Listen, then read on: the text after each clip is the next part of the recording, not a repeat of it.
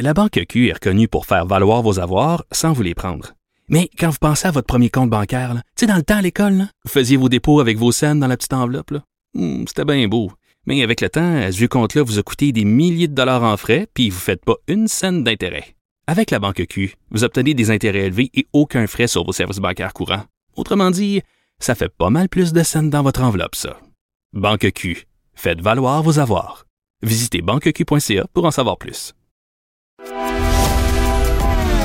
Grand philosophe, poète dans l'âme, la politique pour lui est comme un grand roman d'amour. Vous écoutez Antoine Robitaille, là-haut sur la colline. Elle m'a dit, elle m'a dit d'aller siffler là-haut sur la colline, de l'attendre avec un petit bouquet d'églantines. La pandémie a limité le travail quotidien des journalistes parlementaires, tant à Québec qu'à Ottawa.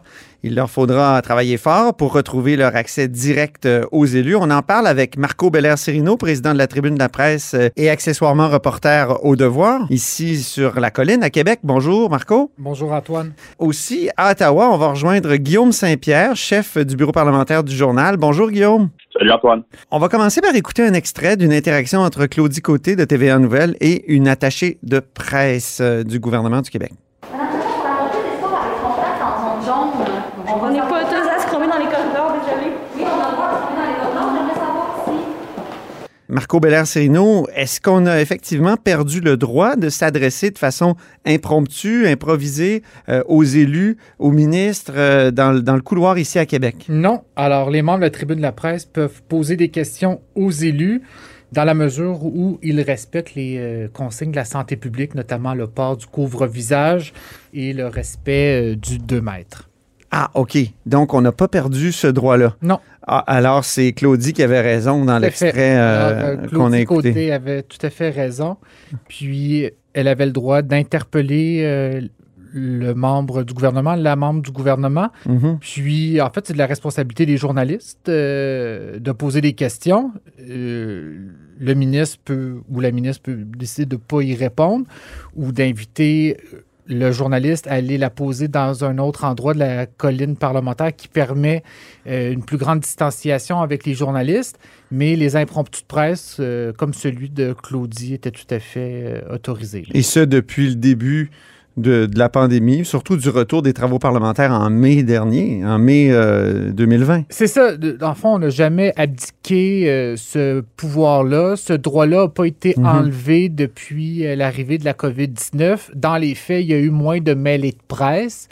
Euh, il y a aussi euh, eu bon, les conférences de presse quotidiennes du premier ministre vers. Euh, c'est vers lui que toutes les communications du gouvernement ont Oui. été euh, concentrées au fil des derniers mois. Mais euh, les journalistes euh, ont jamais perdu le, le privilège de poser des questions euh, aux membres du gouvernement Mhm. et aux membres de l'Assemblée nationale. Guillaume Saint-Pierre à Ottawa, qu'en est-il euh, sur la colline, là-bas, du Dominion? Ouais. Ben, moi, je me trouve chanceux déjà d'avoir euh, des, des gens qui se promènent dans les corridors, dans les couloirs du Parlement, parce que nous, ici, euh, il y, a, y a à peu près personne. là. Les- le Parlement est, est vide depuis, depuis presque un an maintenant. Euh, donc, on a un Parlement virtuel. Il y a une poignée de... Ben, une poignée, c'est-à-dire euh, une trentaine au gros maximum là, de députés qui participent euh, aux travaux des, euh, euh, de la Chambre, qui donc se rendent en personne à Ottawa. tu sais. Donc, euh, les, les, les points de presse, les mêlées de presse ou les scrums, comme, on- comme on les appelle, là, pour interpeller directement de façon un peu impromptue euh, euh, euh, ça existe tout simplement pas depuis le début de la pandémie. Mhm. Euh, alors, euh, on se pose euh, même pas la question ici. Ah Bon? C'est sûr que c'est à cause des raisons sanitaires. Est-ce que la question ne commence pas à se Mais- poser quand même à Ottawa? J'ai vu le reportage de Philippe Vincent Foisy Ouais. là, à Radio-Canada qui interviewait notamment Hélène Budzetti, tout ça, qui s'inquiétait de cette perte d'accès direct. Là. Puis je pense qu'il faut expliquer aux gens que euh, qui vont nous qui nous écoutent, qui doivent se dire ben voyons, vous avez passé votre année à poser des questions au premier ministre. Mais un, il n'y a Ouais, pas là- que le premier ministre dans la vie. Deux, euh, c'est quand il veut. hein.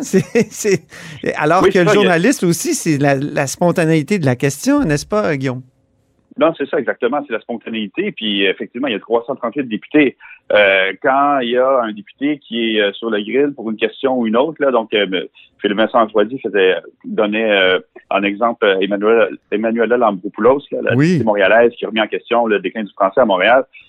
Euh, elle s'est, ben, elle a pu se cacher en attendant que la tempête passe pendant des pendant des jours. Euh, tandis que si euh, elle avait été au Parlement, ben, on aurait pu euh, euh, lui poser une question dans un corridor, euh, lui- un peu lui courir après puis lui dire ben écoutez là vous nous devez des comptes qu'est-ce que vous pensez réellement? Répondez-nous mais là C'est on n'a pas cet accès-là et c'est et c'est important. C'est pas parce que le premier ministre, dans un discours euh, plutôt scripté, là, euh, deux fois par semaine, nous parle que euh, on a, on peut dire que euh, on a un accès parfait euh, aux députés ou à l'information. là. Ça, c'est, euh, faut pas, faut pas croire ça. Là. Marco Ouais. Bellercino, oui? Oui, je voudrais aussi ajouter, c'est pas euh, les, les, les journalistes veulent pas poser des questions uniquement aux euh, membres euh, du gouvernement. Mhm. Il y a aussi des questions euh, qu'ils souhaitent poser à des membres de, de groupes d'opposition. Par exemple, Pierre Arcan, euh, Oui. l'ancien chef intérimaire du Parti libéral du Québec. On l'a pas revu sur la colline parlementaire depuis ses vacances au Barbade, là, qui ont posé un certain nombre de questions et suscité un certain nombre de Ben oui. réactions. Mais évidemment, les journalistes avaient des questions à lui poser, mais il ne s'est pas présenté ici. Mais s'il s'était présenté ici, c'est sûr que euh, on pousserait. Puis euh, on voudrait lui poser des questions. Puis c'est évident que les partis politiques font tout en sorte pour pas euh, euh, nous offrir, euh, je dirais pas nous offrir En en pâture. pâture, c'est ça, euh, les, les, les, les députés qui sont euh, dans la controverse.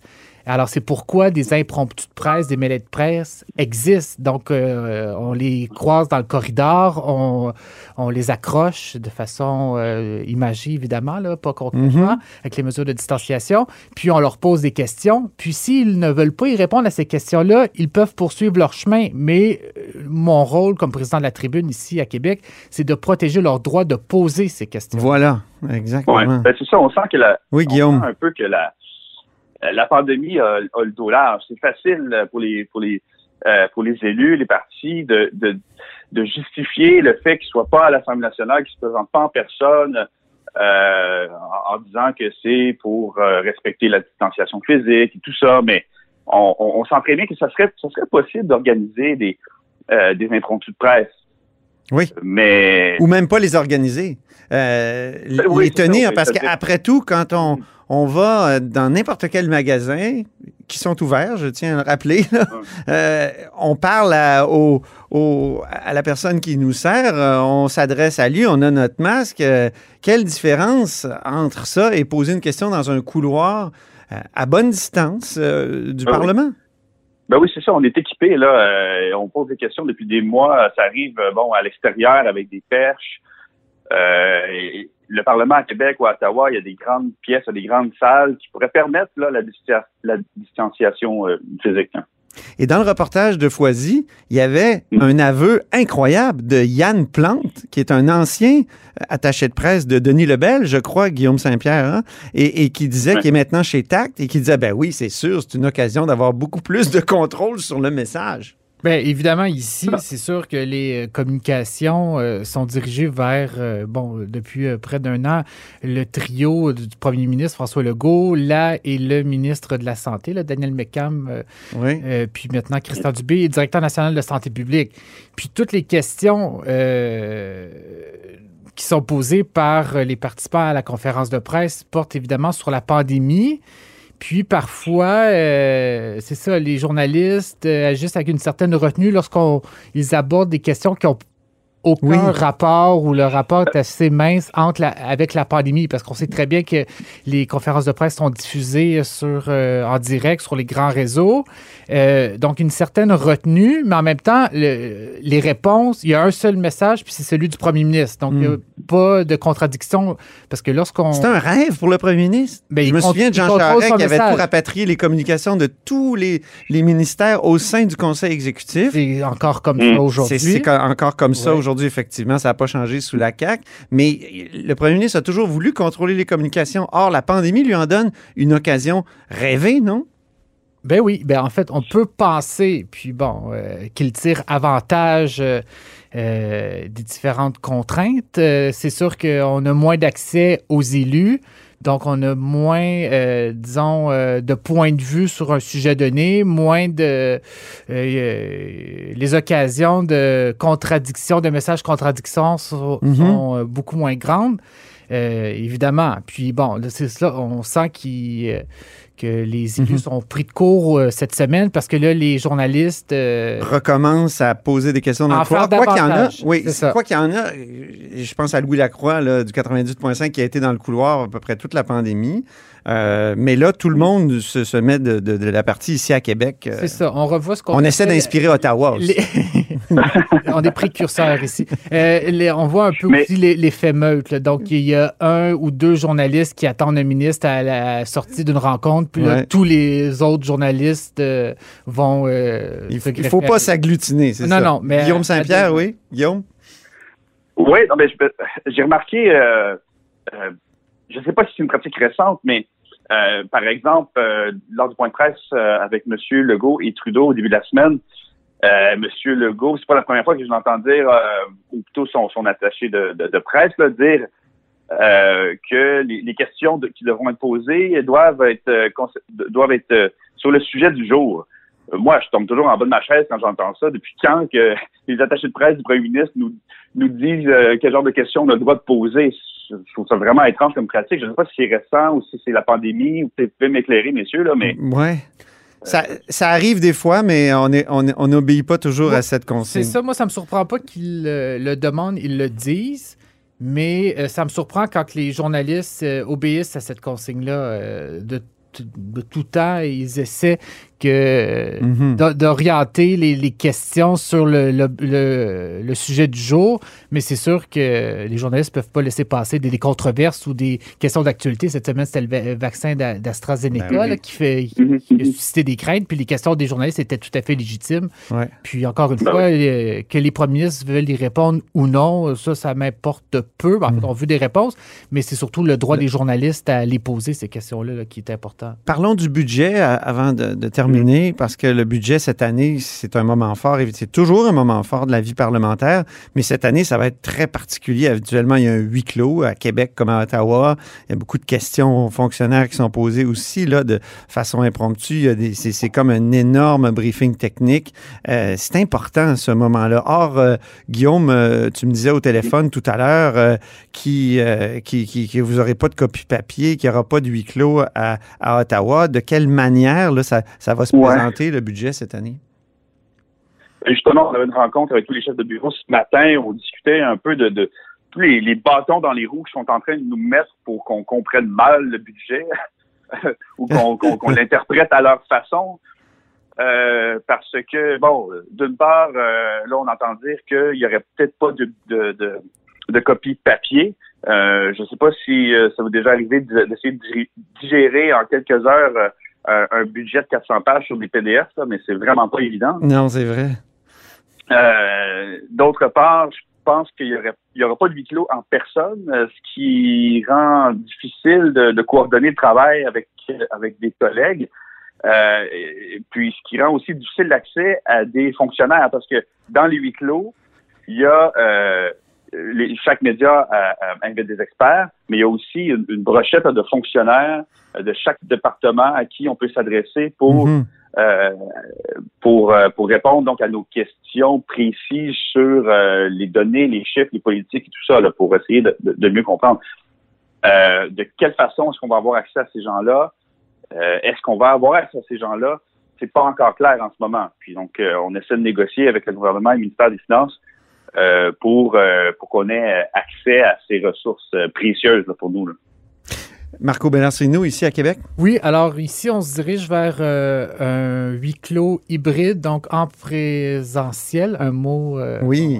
bon, euh, qu'on Un mot à la a mode. apprivoisé, ouais, Euh, et euh, virtuel. Donc, il va y avoir évidemment beaucoup moins de journalistes qui vont être admis, mais c'est environ euh, parfois un petit peu moins, parfois un petit peu plus que 10 par, euh, par média, euh, dont des journalistes qui vont être sur place. Euh, il devrait y avoir un accès également aux fonctionnaires donc du ministère des Finances et du Conseil du Trésor, au personnel politique de ces deux euh, ministères-là. Tout le monde masqué à bonne distance. Oui, alors c'est grosso modo la même salle qui a été louée l'année dernière au Centre des congrès de Québec, qui est immense, mais il va y avoir physiquement sur place, euh, je vous dirais, euh, peut-être euh, au maximum 80 personnes dans deux salles différentes, donc deux bulles. Puis on va augmenter la ventilation. Euh, on, on peut le souhaiter. Très bien. J'extrapolais. Ben, merci à vous deux. Merci Marco Bellard-Cirino, président de la Tribune de la presse ici à Québec. Et merci Guillaume Saint-Pierre, chef du bureau parlementaire du journal à Ottawa. Merci Antoine. Merci, messieurs. Et c'est tout pour La Haut sur la Colline en ce mercredi. Merci beaucoup d'avoir été des nôtres. Euh, N'hésitez surtout pas à diffuser vos segments préférés sur vos réseaux. Et je vous dis à demain.